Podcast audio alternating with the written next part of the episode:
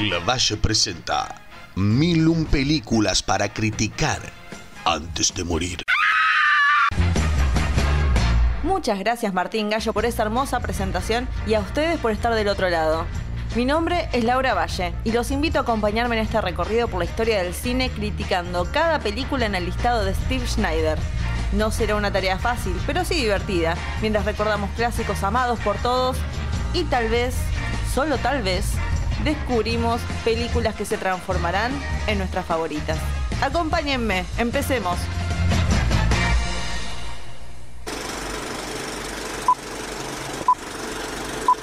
冇咁啦，傻嘅事啫嘛，唔好喊啦。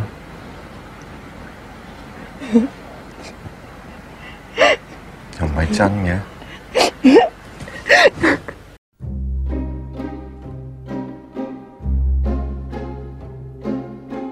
Película que veremos hoy tiene un 91% en Rotten Tomatoes, con un crítico diciendo, es una película rara, tiene cosas positivas, pero no agregan una experiencia satisfactoria. Estoy en completo desacuerdo, pero acepto que fue una crítica bastante amable. En el Hong Kong de la década del 60, un periodista se muda con su mujer a un departamento, pero con la constante ausencia de ella, él comienza una amistad con otra mujer del lugar. En poco tiempo se dan cuenta que ambos están siendo engañados por sus parejas, y en su empeño de entender el motivo, se terminarán enamorando. A eso sí, no hay nada de sexo acá, ¿eh? Obviamente estoy hablando de In the Mood for Love del año 2000, dirigida y escrita por mi amado ser maravilloso del universo, como te quiero, Wong Kar Wai, con las actuaciones de mi más amado todavía Tony Leung, Maggie Chang y Ping Lam Siu, entre muchos más.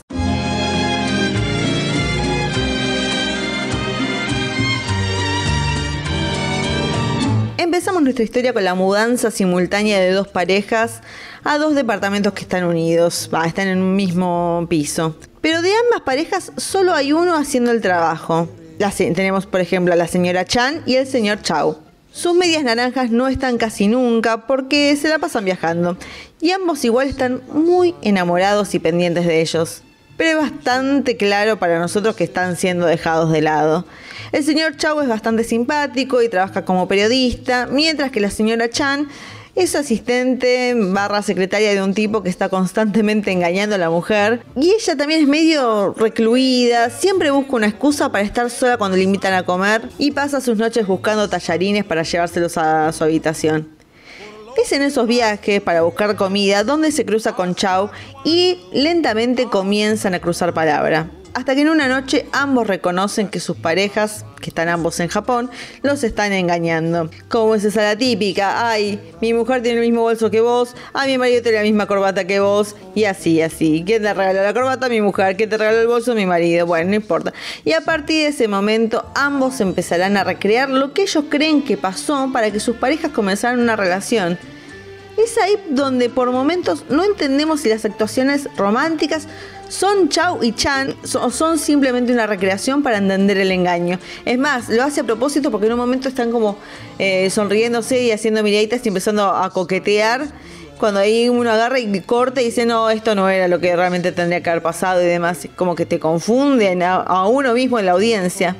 Pero es solo cuestión de tiempo para que ambos se unan, adem- además de lo que los une el, engaño mutuo que están sufriendo, los une también la escritura, porque él le dice voy a escribir una historia de- del kung fu y demás, y ella empieza a ayudarlo también, reuniéndose escondidas, pero de forma muy platónica, hasta que finalmente se afronta un amor y la propuesta de dejar todos juntos, para entender que ellos no eran tan diferentes de sus parejas.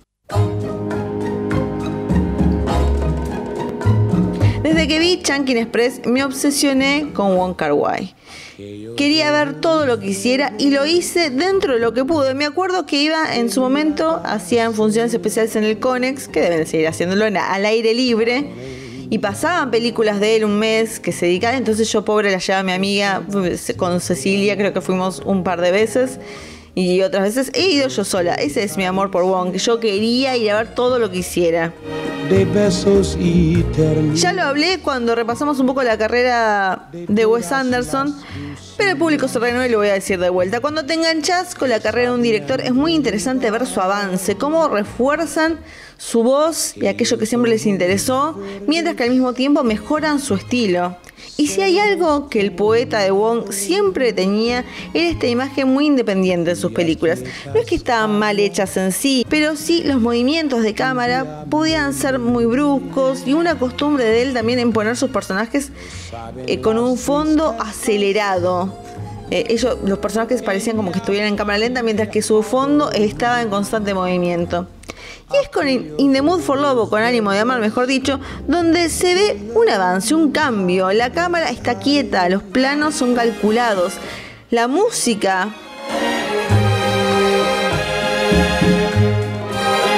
además es increíble, está en sintonía con las escenas y los movimientos de los personajes y predomina momentos en cámara lenta o hasta momentos donde los personajes parecen quietos en el tiempo al estar en un pasillo. También toma decisiones interesantes como nunca mostrar las caras en sí, o sea, se ve muy poco de las parejas eh, infieles en cuestión, aunque se habla todo el tiempo de ellos, nunca los vemos, están ahí dando vueltas, pero en, en el diálogo de los personajes, y está muy bueno tener como esta presencia constante de personajes que te pones a pensar y dices, ah, jamás los vi directamente. O filmar también una conversación donde una de las partes no se ve. O filmar también los espejos mostrando miradas perdidas entre los personajes. Pareciera que es acá donde Wong llevó su filmación a la par de su guion. Y vamos a dejar de lado todo lo técnico que vengo me- mencionando para destacar lo romántica que es esta historia.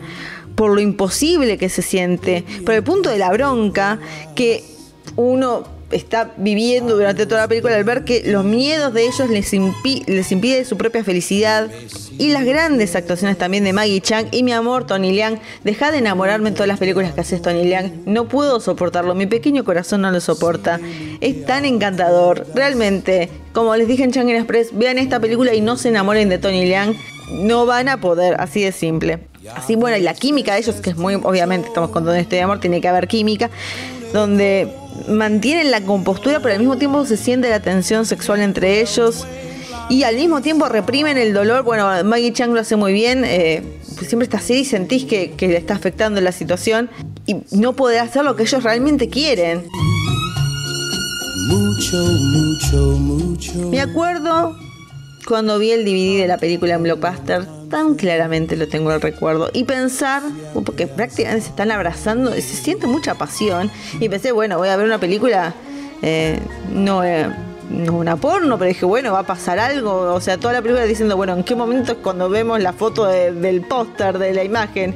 Y aunque tuve una película llena de pasión, no hubo contacto físico del estilo al que uno se imaginaba al ver ese DVD. Porque acá la pasión se contiene, pero no por eso deja de estar latente. Es con este anhelo y deseo que se mantiene el deseo del espectador de que ambos personajes superen los, obstáculos que afrontan. Aunque muchos podrían no disfrutar de que los protagonistas sean tan distantes entre ellos, porque obviamente uno cuando ve una historia de amor dice, bueno, en algún momento se van a besar, va a pasar la música, va a caer la lluvia y se van a sacar los paraguas y se van a dar un beso. Lo que sí voy a decir, obviamente, y lo tengo que aclarar, es un muy mal marketing, no sé a quién echarle la culpa. No pongan una imagen en el DVD de algo que no va a pasar, porque un poco te distrae también. O sea, la película es maravillosa, me encanta, ahora voy a seguir tirándole flores. Lo que mi queja es esa, porque ponen una imagen que no está en la película y me hacen creer que va a pasar algo que no veo pasar. Igual quiero decir que viéndola después de tantos años, eh, para mí que hubo sexo. Simplemente no nos muestran. Pero bueno, eso lo dejo al comentario de cada uno. Vean la película y díganme eh, en un momento, en dos momentos, no voy a contáctenme eh, y díganme si en esos momentos no cortan para que ellos vayan a tener sexo. Porque para mí eso pasó y déjenme creerlo y ya está. Y listo. Y así pasan los días. Para mí realmente yo amo Chunkin Express. Siempre va a tener un lugar especial en mi corazón por ser la primera película de Wong que vi y esa segunda historia que a mí me encanta. Pero tengo que reconocer que tal vez es medio dispareja. Obviamente uno de los, uno de los primeros trabajos de Wong. eh, y yo siento que In the Mood for Love es como más se nota el avance, la madurez del director, pero también es una película como más coherente en cierto sentido y una estabilidad en la historia que se cuenta, no es que hay altibajos tan grandes como en Changin Express.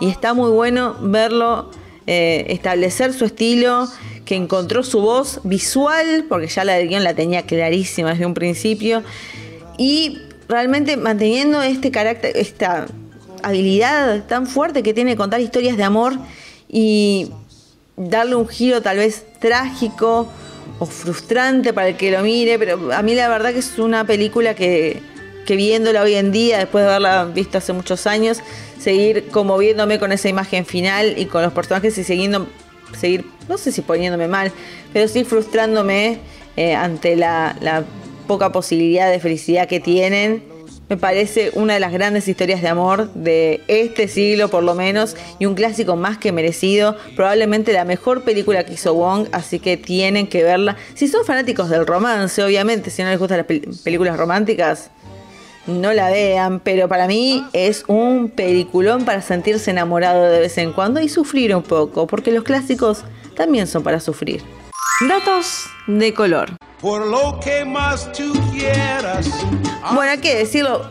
Uno, yo después estuve investigando un poco sobre la filmación y demás, y decían que medio que fue como un quilombo, así lo digo de una, fue un quilombo. Duró 13 meses de producción, porque Wong, como Chunkin Express, hace las cosas así, y uno dice después, no sé qué veía un ensayo en YouTube que decía, no se siente, realmente no sentís que la película haya tenido tantos problemas detrás de escena, porque se nota tan bien hecho, como les dije, siento como una estabilidad en el, contar la historia que uno es más para alabarlo a Wong de que en medio del caos, de que todo era improvisado, que no había un guion y demás, pudo haber hecho eso. Eh, muy al estilo de Linklater, agarrando a sus personajes y a sus personajes, no a sus actores, y decir, bueno, ¿cómo filmarían esto? ¿Cómo harían esto? ¿Cómo harían lo otro? Es más, también investigué y la historia en sí iba a ser un poco más fogosa, y fue decisión de, de Wong y de Tony Liang y de Maggie Chang hacerlo diferente. Habían filmado escenas hot, por así decirlo, y dijeron, no, vamos a hacer algo diferente. Y es muy, la verdad que está muy bien lo, lo que hicieron, porque más que nada también algo que no me mencionar, hay tantas historias de, deseo carnal, no sé cómo decirlo, pero sí donde se consume en cierta medida ese amor y cuando no se hace o cuando no se muestra por lo menos, le agrega como la distingue del resto de cualquier otra historia.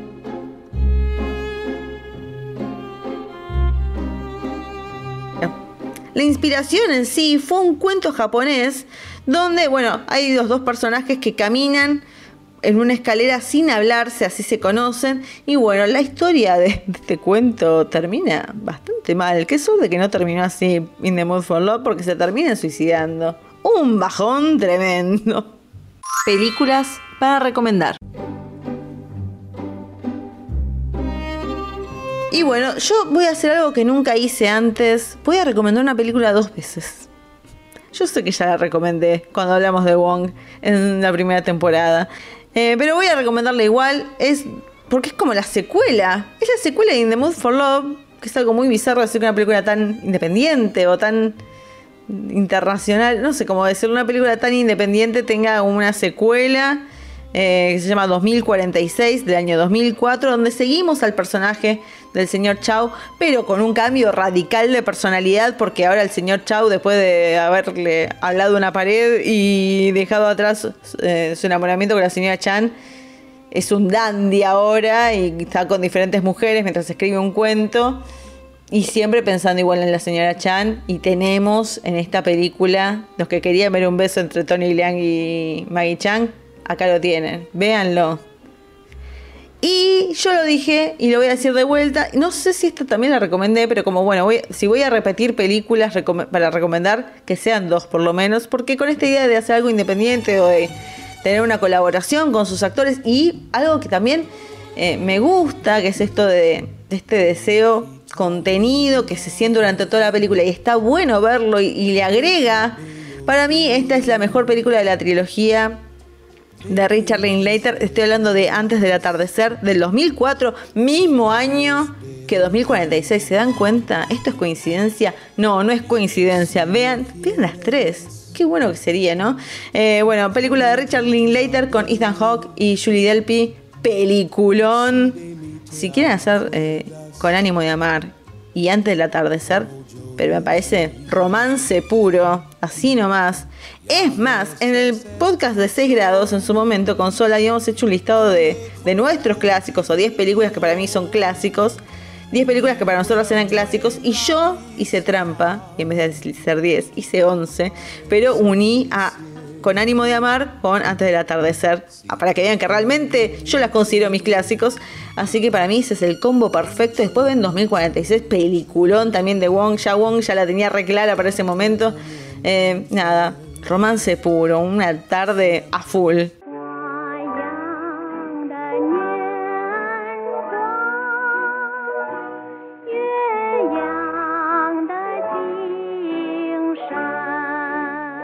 Y así terminamos con la película número 167 del listado. Nos despedimos de Wong. Pero no te vas a ir nunca de mi corazón, Wong. ¿Por qué no haces más películas? Quiero más clásicos tuyos que recomendar y criticar. Pero bueno, ¿qué se le va a hacer? Vayan a ver con ánimo de amar. Enamórense, sufran. Y después cuéntenme qué les pareció. Cuando vuelvan, obviamente, porque solamente nos están quedando 834 películas para ver y criticar. Así que nos veremos y será hasta la próxima película.